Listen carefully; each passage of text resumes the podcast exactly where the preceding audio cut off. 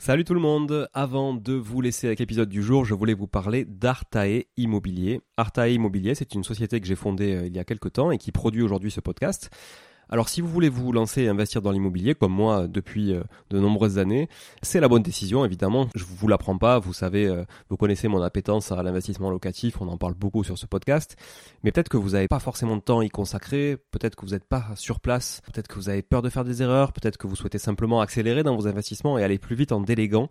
Eh ben, je pense qu'on est fait pour se rencontrer et échanger sur ce sujet-là, avec moi directement ou avec mon équipe. Et pour réaliser votre projet euh, sereinement, Artae vous accompagne avec une offre clé en main, spécialement conçue pour les investisseurs. Artae Immobilier, c'est une agence spécifique pour les investisseurs, 100% dédiée à eux et à l'investissement locatif. De l'acquisition du bien jusqu'aux travaux, puis à l'ameublement, à la décoration, à la mise en location. Vous êtes guidé, conseillé, accompagné de A à Z par notre équipe de pros que je recrute personnellement, et croyez-en mon exigence, je recrute que des gens compétents et composés surtout d'investisseurs aguerris ou s'ils le sont un peu moins, que je forme moi-même aussi au métier de l'investissement immobilier. Optez pour les étapes dont vous avez besoin sans problème, bénéficiez de l'accompagnement qui vous correspond. On est aussi votre coach tout au long de ce projet, vous montez en compétence grâce à nous, c'est du clé en main, c'est de la délégation, mais ça vous permet aussi de monter en compétence. Vous pouvez nous confier la recherche du bien, vous pouvez nous confier euh, uniquement les travaux, l'ameublement, la déco. C'est vraiment un accompagnement et un service sur mesure. Alors si vous voulez en savoir plus, n'hésitez pas à vous rendre sur le site euh, artae.imo, vous trouverez quelques informations à ce sujet. Sur le site également aussi investiratoulouse.com pour ceux qui voudraient investir en région toulousaine, mais on n'est pas basé qu'à Toulouse, donc on peut aussi vous accompagner ailleurs. Euh, mais ça vous permettra de, voir un petit peu la qualité aussi de, de réalisation qu'on peut produire pour votre compte. Et puis aussi à nous suivre évidemment sur Instagram, Arta Immobilier, très simple, ou sur LinkedIn Arta Immobilier. On partage aussi pas mal de réalisations qu'on fait, en tout cas pour le compte de nos clients. Et puis n'hésitez pas à nous contacter, à contacter notre équipe pour échanger autour de votre projet directement par email à contact artae, a r t a e, .imo, i 2 m o tout simplement. Voilà, l'équipe se fera un plaisir d'échanger avec vous sur euh, votre projet d'investissement et de vous accompagner tout au long de ce projet crucial pour se créer un patrimoine et s'enrichir et c'est ce qu'on essaie de faire tous ensemble en animant ce podcast ou en l'écoutant aussi euh, chaque semaine. Voilà. Merci encore d'être là. À très vite. Je vous laisse avec l'épisode du jour. Ciao ciao. Bonjour tout le monde et bienvenue sur Money Tree, le podcast qui vous parle d'investissement et de finances personnelles au sens large et sans tabou. Je suis Julien Calamotte, investisseur passionné et auteur du livre à succès S'enrichir grâce à l'immobilier. J'avais envie de partager ma façon d'investir, forcément, mais également de découvrir avec vous de nouvelles façons de faire fructifier notre argent. C'est pourquoi j'ai créé ce podcast pour y recevoir des invités qui nous partagent leur savoir et leurs expériences en toute simplicité. J'espère sincèrement que les échanges que je vais avoir avec l'invité du jour vont permettre d'enrichir vos connaissances autant que les miennes. Je vous souhaite une excellente écoute. Bonjour à tous, bienvenue sur cette capsule, une capsule où on va parler d'argent, de pognon et de fiscalité.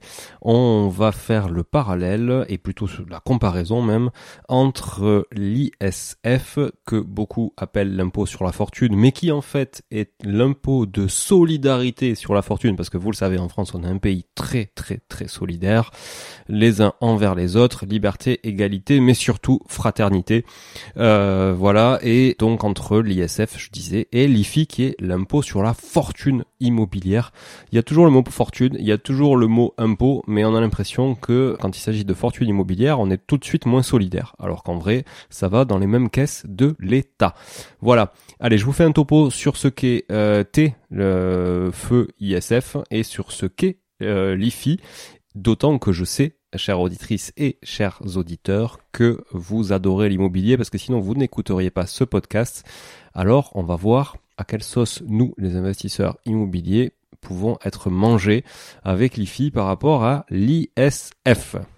C'est en janvier 2018 que l'ISF a laissé sa place à l'IFI, l'IFI qui se concentre lui que, comme son nom l'indique, sur les valeurs immobilières, puisque l'ISF lui taxait euh, les euh, détentions d'actifs de tout genre, à savoir mobilier, immobilier. Donc, euh, ça pouvait être des euh, placements financiers, donc l'argent que vous aviez sur votre PEA, des comptes titres, votre bateau de plaisance par exemple, vos œuvres d'art, mais aussi toutes vos liquidités, votre épargne, etc. Donc, vous comprendrez bien que euh, l'IFI, lui, ne taxe que le patrimoine immobilier net. Le seuil d'ailleurs entre l'IFI et l'ISF est le même, à savoir 1 300 000 euros. Alors, ça veut dire quoi 1 300 000 euros de patrimoine immobilier net, ça veut dire que vous enlevez évidemment toutes euh, les dettes que vous avez pour calculer votre patrimoine net. Je ne vais pas vous refaire le topo patrimoine brut, patrimoine net, je pense qu'on en parle assez souvent dans ce podcast, donc n'hésitez pas à revenir sur d'autres épisodes ou des capsules si c'est pas clair pour vous.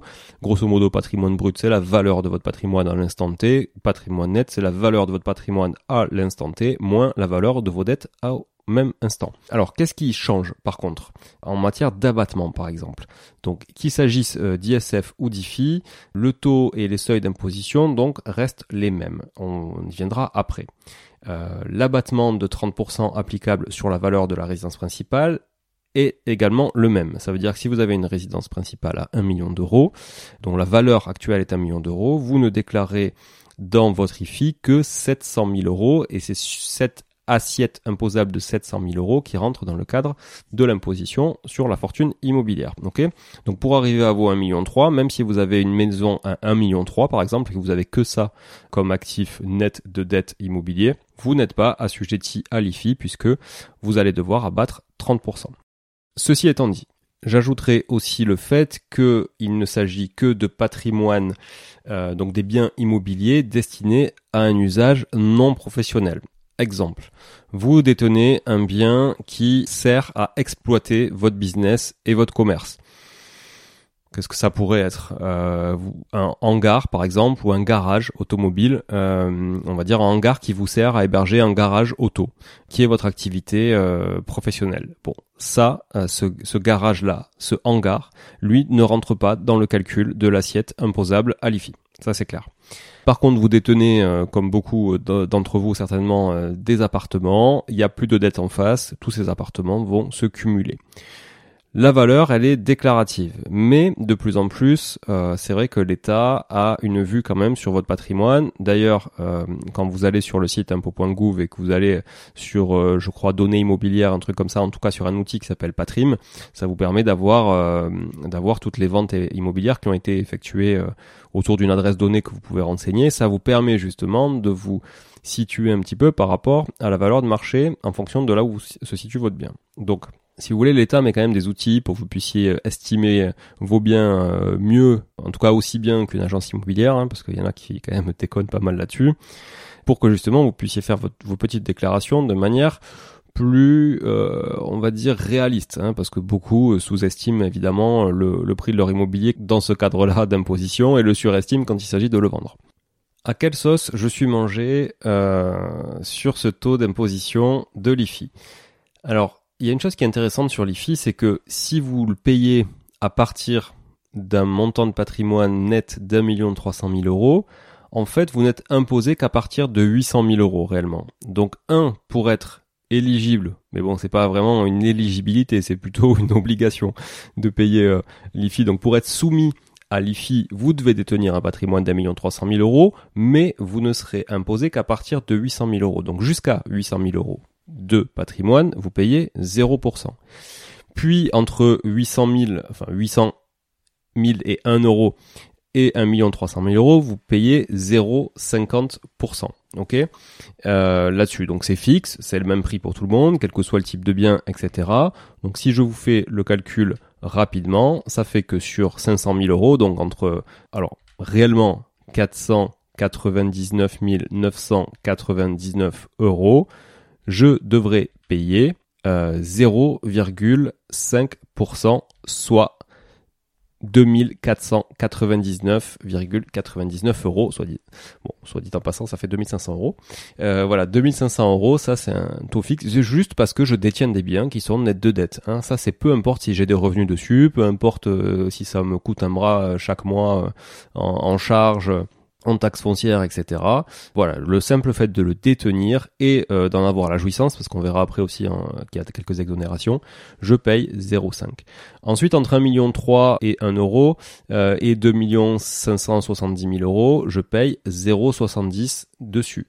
Entre 2 570 000 et 5 millions, je paye 1%. Entre 5 millions et 10 millions, je paye 1,25%. Et tout ce qui est supérieur à 10 millions d'euros, et je vous le souhaite un jour d'y arriver, vous paierez 1,5%. Donc vous voyez, c'est un barème comme ça qui est, euh, qui est quand même par tranche euh, et qui est euh, hyper progressif. Bon, il n'y a pas de tranche au-dessus de 10 millions, il y a peu de personnes quand même en France qui détiennent des patrimoines immobiliers de plus de 10 millions d'euros. Et il y a un truc aussi quand même euh, avec l'IFI, c'est que on sait que les personnes les plus riches détiennent moins d'immobilier. Je m'explique. Alors pas forcément moins d'immobilier en valeur, mais en proportion, plus une personne est riche, et je le présente d'ailleurs ça à tous les séminaires, plus une personne est riche, moins un détient proportionnellement d'immobilier. Moins une personne est riche, plus elle détient d'immobilier, et parfois d'ailleurs c'est la seule chose qu'elle détient. Euh, je parle là évidemment des patrimoines quand même qui sont relativement modestes. Mais en tout cas, il y a cette corrélation entre l'immobilier étant un levier de richesse, euh, mais n'étant pas une finalité. Voilà. Et ça, c'est ce que je répète beaucoup. C'est ce que je disais aussi dans mon bouquin en 2020. Euh, l'immobilier comme moyen, mais l'immobilier pas comme une finalité. Et euh, l'IFI le montre bien, puisque on a un patrimoine chez les riches qui est quand même moins imposé à l'IFI qu'à l'ISF au final, hein, qu'il ne l'était imposé à l'ISF. Alors à l'inverse de l'impôt sur le revenu, d'ailleurs, l'imposition euh, commune à l'IFI s'applique aux couples mariés, aux partenaires de Pax et aux gens qui sont aussi en concubinage. Voilà.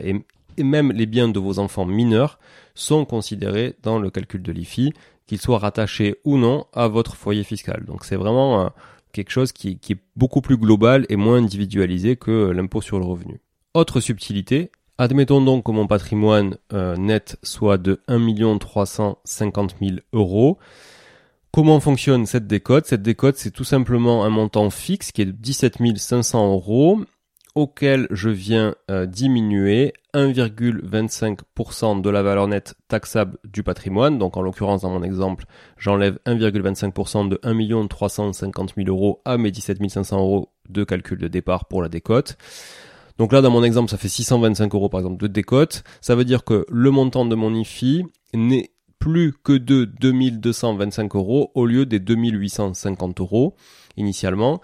Ces 2850 euros initialement, c'était tout simplement, et rappelez-vous du barème tout à l'heure, 0,5% de 500 000 euros plus 0,7% de 50 000 euros, puisque les 500 000 euros représentant tout ce qui était au-dessus de 800 000 euros et les 50 000 euros représentant tout ce qui était au-dessus de 1 300 000 euros, rappelez-vous, avec ce barème par tranche.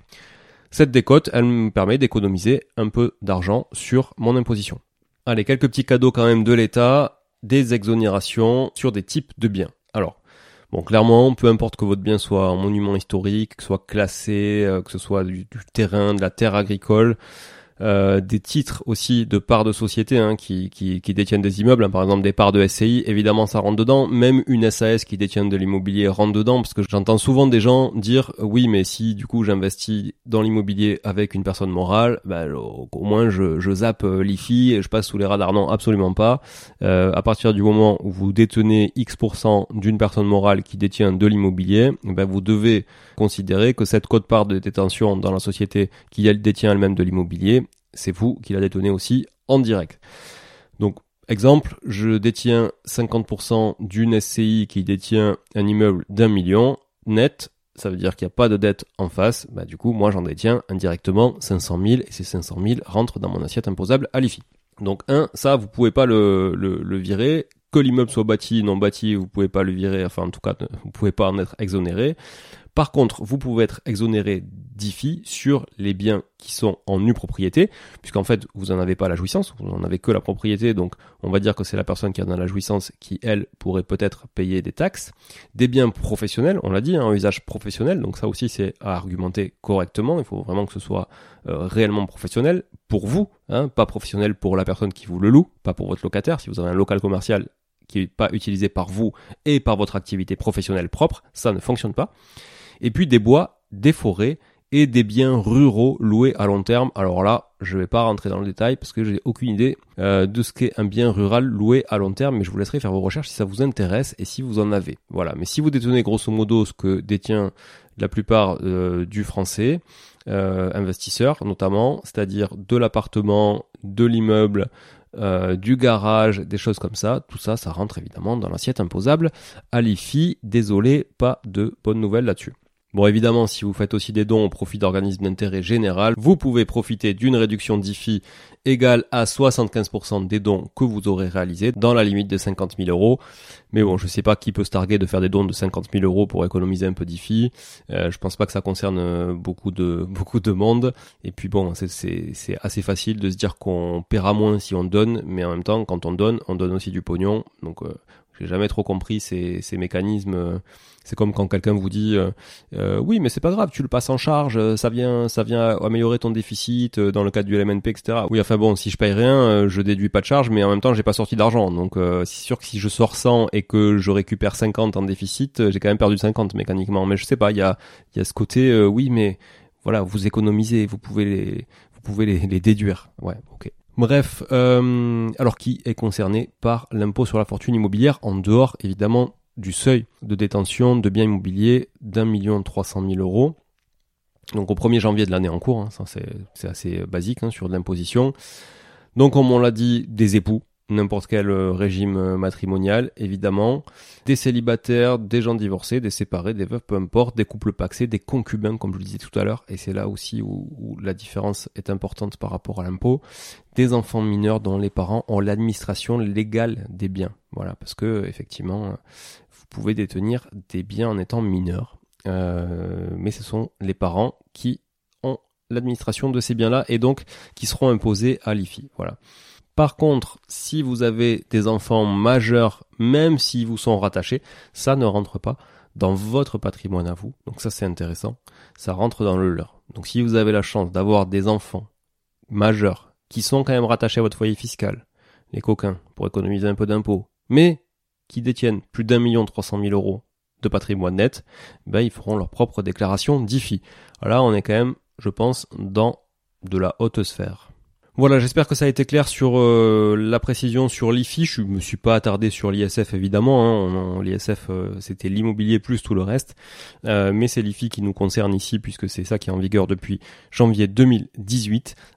J'entends aussi parfois dire que Macron n'aime pas l'immobilier, qu'il est très pro-entrepreneur et donc du coup il voulait que les liquidités soient réinvesties dans dans l'économie, mais par contre pas forcément dans l'immobilier voilà, je ne sais pas quel est votre avis là-dessus. Ça m'intéresserait beaucoup que vous donniez votre avis sur les réseaux sociaux Moneytree euh, et notamment sur les publications de cet épisode, que ce soit sur LinkedIn ou sur Instagram. Venez donner votre avis sur euh, l'approche de Macron par rapport à l'immobilier, ça m'intéresse beaucoup, sans parler de politique évidemment, mais est-ce qu'il y a eu vraiment un intérêt à taxer euh, beaucoup plus l'immobilier qu'autre chose, sachant qu'on est le pays d'Europe allez, un des pays d'Europe, si ce n'est le pays d'Europe qui taxe le plus l'immobilier. En tout cas, en pourcentage du PIB, c'est quand même assez costaud. Voilà, merci encore d'être là. Je vous dis euh, à très vite pour un nouvel épisode en solo ou avec un invité. Et je vous remercie encore vraiment beaucoup, beaucoup, beaucoup, beaucoup, beaucoup d'être toujours au rendez-vous. Ciao, ciao. Bon, si vous êtes là, c'est que vous avez écouté jusqu'au bout et a priori, l'épisode vous a plu. Si c'est bien le cas, n'hésitez pas à le partager autour de vous. Notez ce podcast sur Apple Podcast et Spotify en laissant un commentaire 5 étoiles. Je ne vous le répéterai jamais assez, mais c'est grâce à vous que ce podcast vit aujourd'hui et peut continuer de vivre en vous proposant un contenu toujours plus qualitatif. Merci encore. Je vous retrouve très vite sur un nouvel épisode de Money Tree. En attendant, je vous souhaite la meilleure des réussites dans vos projets et un bon enrichissement. À très bientôt.